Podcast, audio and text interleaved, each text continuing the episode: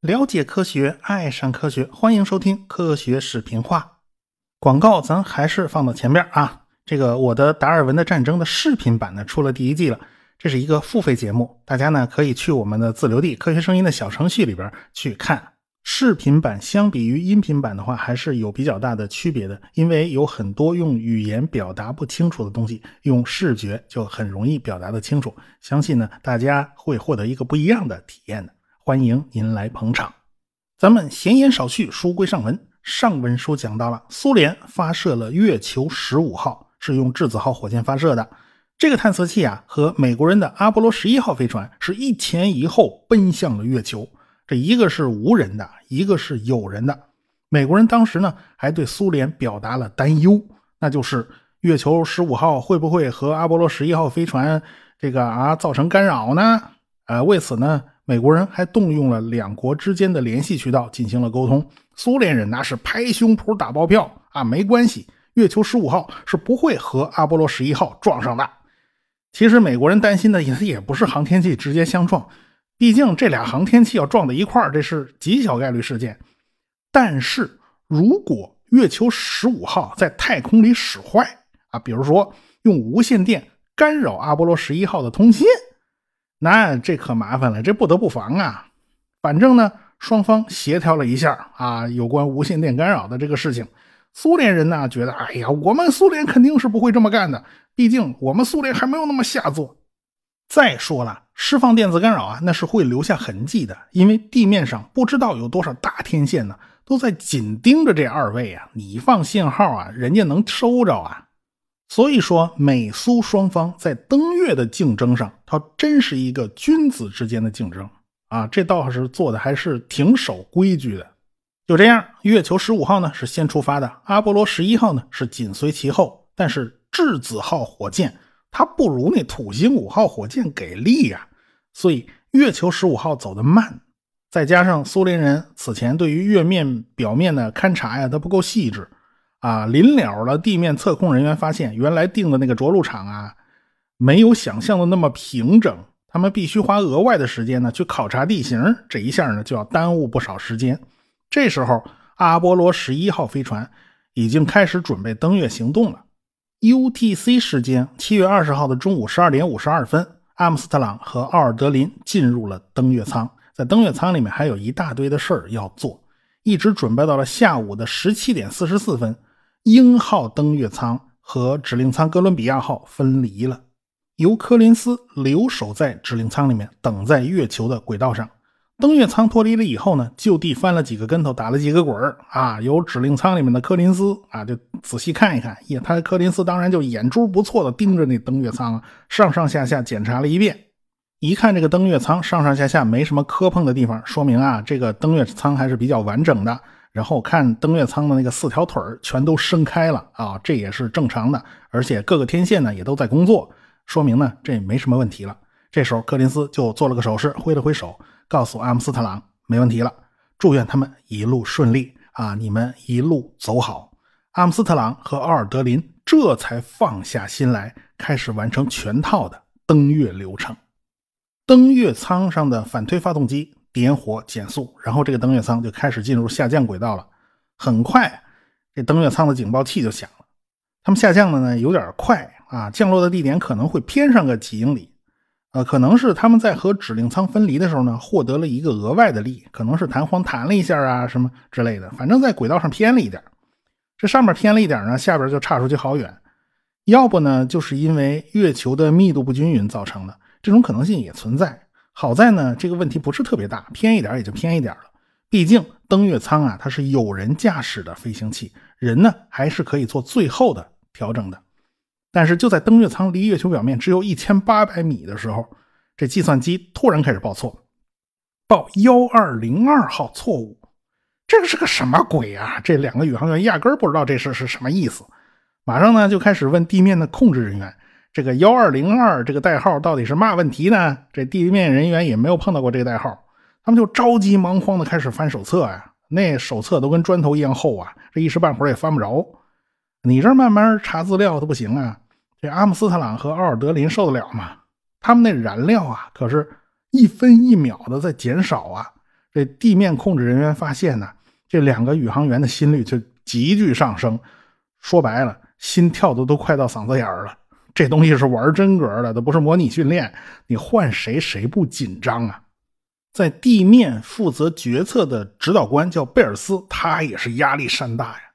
到底是不理会这个警告，继续执行登月呢，还是放弃登月，让他们开上升段的发动机回去呢？决策其实就在这一个瞬间。其实呢，幺二零幺或者幺二零二号错误的代号啊，表示这是计算机程序崩溃了。现在我们知道啊，当初登月舱的导航计算机的内存只有可怜的两 K，这对如今动辄就是几十个 GB 的计算机内存来讲，就显得那么微不足道。这简直差着十万八千里，好吧？可是就是这么个内存只有两 K 的玩意儿，要负责处理很多很多的数据。比如说，登月舱一直在用雷达测量到月球表面的这个距离，但是因为啊一个开关的问题，导致这个计算机就花了大量的计算资源去处理这个雷达数据。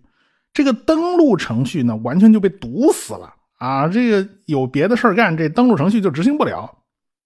好在这个计算机系统的设计者知道存在这个问题，于是呢，这系统就自动崩溃重启，这就等于呢杀掉了阻塞的程序，保证登录程序的执行。毕竟登录程序的执行的优先级是最高的。幺二零二就是这个含义，就是系统崩溃重启了。可能让人想不到的是啊，设计这套系统的主程序员是一个女性。当时玩程序设计呢，有不少是女性。因为当时的计算机编程啊是非常枯燥的，那可不是现在在键盘上敲代码这么简单。早期的计算机需要插拔一大堆插头啊，连接如蜘蛛网一般密集的电线，所以这种事儿呢，还是女性比较合适啊。在起码在当时的人认为啊，女性就是干这种事儿的吧。啊，这电线它也是线嘛，这女孩嘛缝缝补补，一天到晚跟那针头线脑打交道嘛，什么线不是线呢？再说了啊，电子计算机的出现呢，恰好是在二战时代，男的全上战场了嘛，这女性也能顶半边天嘛，是吧？干什么女的干不了啊？这个玛丽莲梦露早年还在飞机工厂里当装配工呢。二零一六年，有两位在计算机行业从业的女性呢，获得了美国总统自由勋章。哦，对，搞计算机的来讲，这两位啊，就算是顶尖的了。一位呢叫格雷斯哈珀。另外一个呢，叫玛格丽特·汉密尔顿。这个格雷斯·哈珀呢，算是一个计算机行业的先驱者，因为他入行的时候，那是一九四七年。早年间，格雷斯·哈珀在为哈佛马克二代计算机编写程序，但是这个程序啊总是出错，这错的整个团队都懵了，这到底哪儿错了？倒是细心的哈珀发现。有一只蛾子被电子管的灯光所吸引，它飞到机器里边，结果就被电死了。这虫子呢，就躺在电线之间，造成了电线的短路。啊，所以这个计算总是出错。从此呢，排除计算机程序的错误就被称为 debug。据说这个词呢，就是哈勃发明的。哈珀最先提出了开发高级编译语言的想法，而且他搞出了第一个编译器。这个思想啊，可以说是改变了计算机的编程方式。所以呢，程序员就不再需要跟那个零和一这种直接打交道了，咱写高级语言就行了，然后可以编译成机器执行的代码。COBOL 语言呢，就大量采用了哈珀的想法，所以哈珀呢也被称为是 COBOL 语言之母。这老太太退休以后啊。她就一再被美国军方返聘，美国军方但凡有计算机方面搞不定的事儿，就把他聘回来。所以他退休了好几次，最后呢，他成了退役年龄最高的军人，他一直到八十岁才真正退休。第二位呢，就是这个玛格丽特·汉密尔顿了。阿波罗飞船的电脑系统程序就是他领导下设计的，他提出了一种思路，那就是计算机要异步执行啊，计算机是可以执行不同的任务的。但是优先级高的可以打断优先级低的程序啊，这是不得已而为之啊。毕竟登月舱的这个降落导航系统的内存只有两 K 啊，这可怜的两 K 是干什么什么都不行。所以呢，他设计的系统第一次包含了一个叫崩溃的恢复能力，就是说系统崩了，重启以后呢，还能够继续执行原有的任务。因为当时的计算机实在是太简陋了，它可跟今天的有操作系统的这种计算机它不是一码事儿。它是直截了当上来以后，先干某个特定的任务，比今天的那单片机它都不如。所以在这种条件下，你执行点复杂的程序，那说不定计算机程序就要崩溃。如何从崩溃中把自己挽救回来，这就成了摆在程序员面前的一个非常大的难题。好在这个玛格丽特还是出色的完成了他的任务。如果不是这个程序有这个能力，那么阿姆斯特朗和奥尔德林的小命啊就交代了。玛格丽特对于计算机行业的最大贡献就是提出了软件工程的概念，因为代码实在是太复杂了，如果用过去那种手工编的方法肯定是不行的。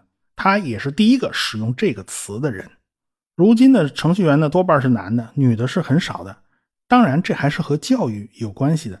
一开始计算机还很少，编程呢也是非常麻烦的事情，所以女性呢是最先进入计算机编程这个领域的。后来计算机越来越多嘛，人才供不应求嘛，所以男生也就开始逐渐进入这个领域了。到了八十年代，个人电脑开始普及的时候呢，这电脑就成了男孩们的大玩具。到这个时候，男性才在程序员这个领域占了压倒性的优势。说到底啊，这还是和环境和教育有关系。这扯得有点远啊，反正咱们扯回来啊。反正当时呢，登月舱的电子计算机的水平可能还不及现在的智能洗衣机呢。所以你要说这帮宇航员们是开着一个洗衣机水平的家伙上了月球，那当然也是夸张了一点啊，但是不算太离谱吧？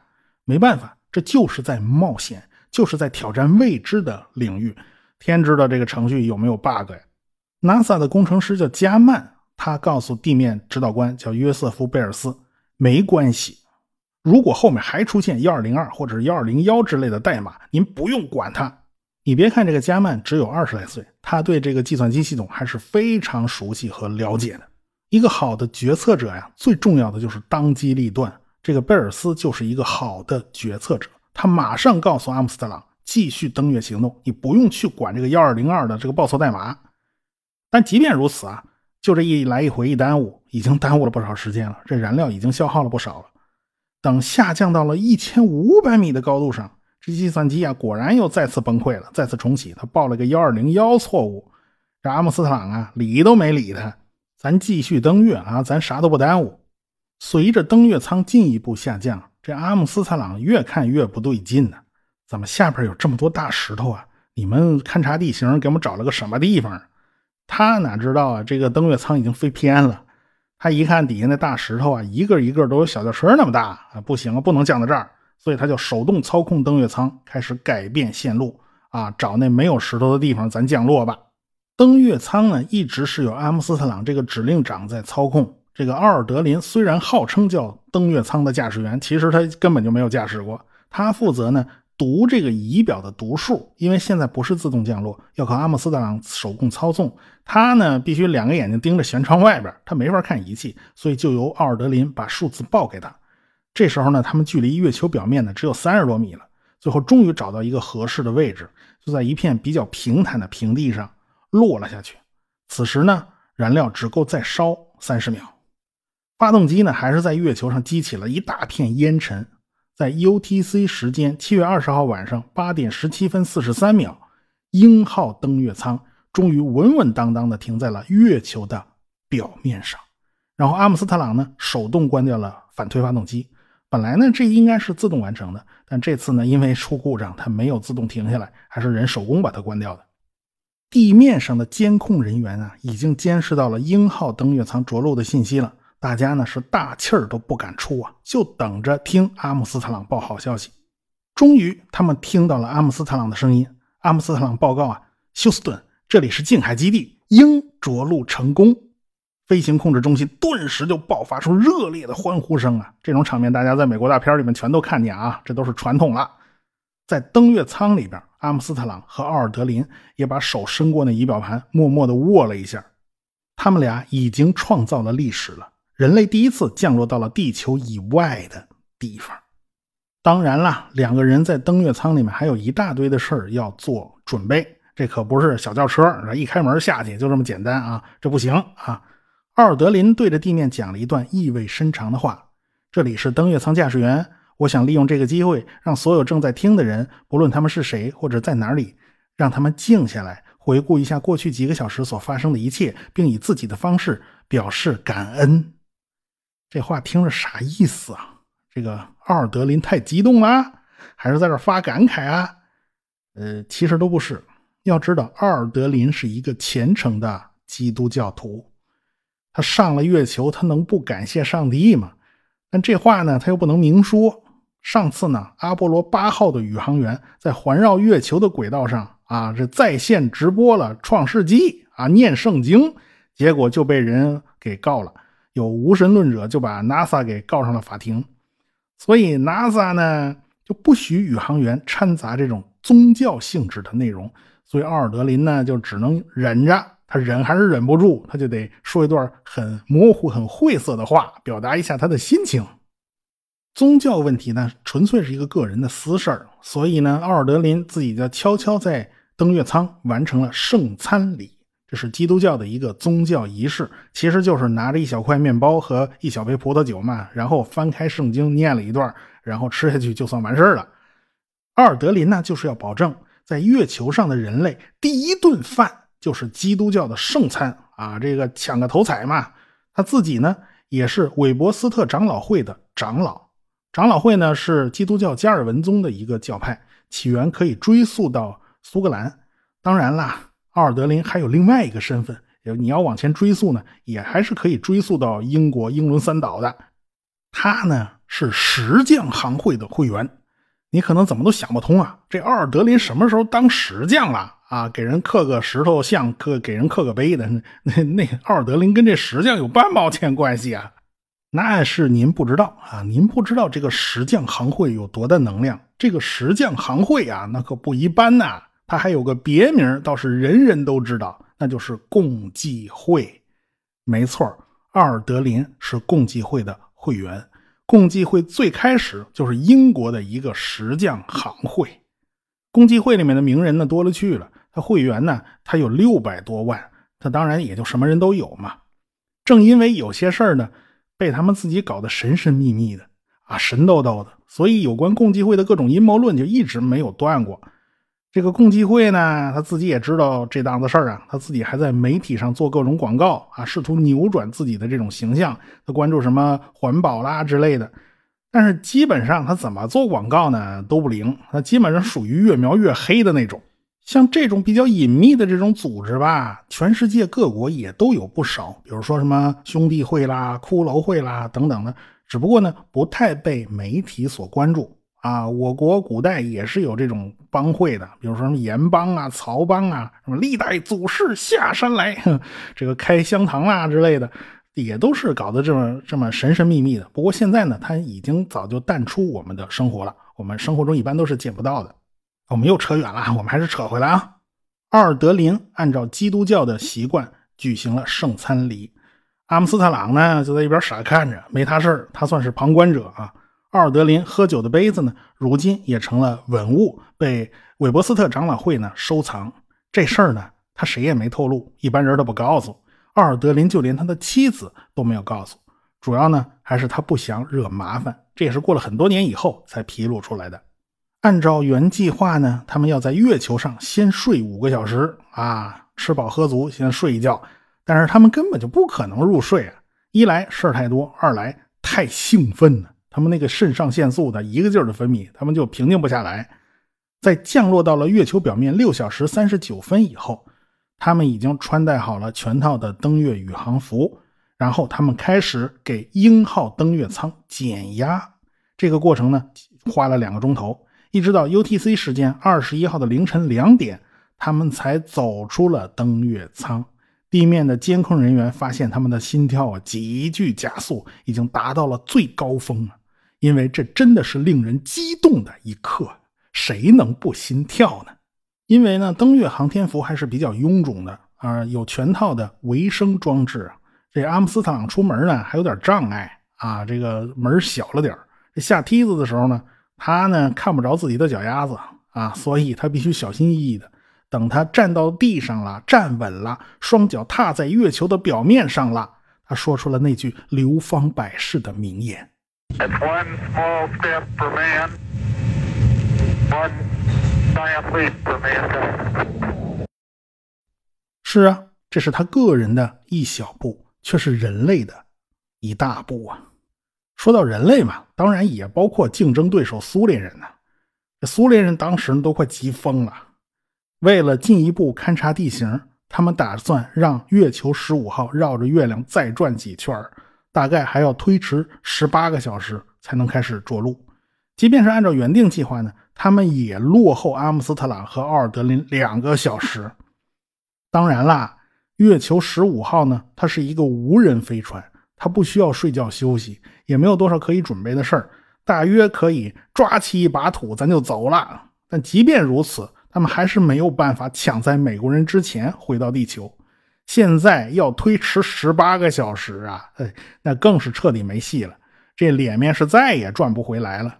那苏联人为什么要推迟十八个小时再开始登陆进程呢？他们就是为了再研究研究啊，再考虑考虑这个月球上的地形地貌，他实在弄得不是特别清楚。美国人赚便宜啊，美国人是派了阿波罗十号到月球上面转了好多圈啊，这是活人上去拿眼睛看的，而且拍照片都拍了不少了。他们把近海的这个降落地点研究的比较透彻。即便如此，他们还出现了鹰号登月舱差点降到石头堆里的情况。这好在是有人驾驶的，可以人工干预。苏联人没这个条件呐。在延迟了十八个小时以后，苏联人呢觉得有把握了啊，这回有信心了，他们就开始下调轨道的高度，开始为着陆月球做准备。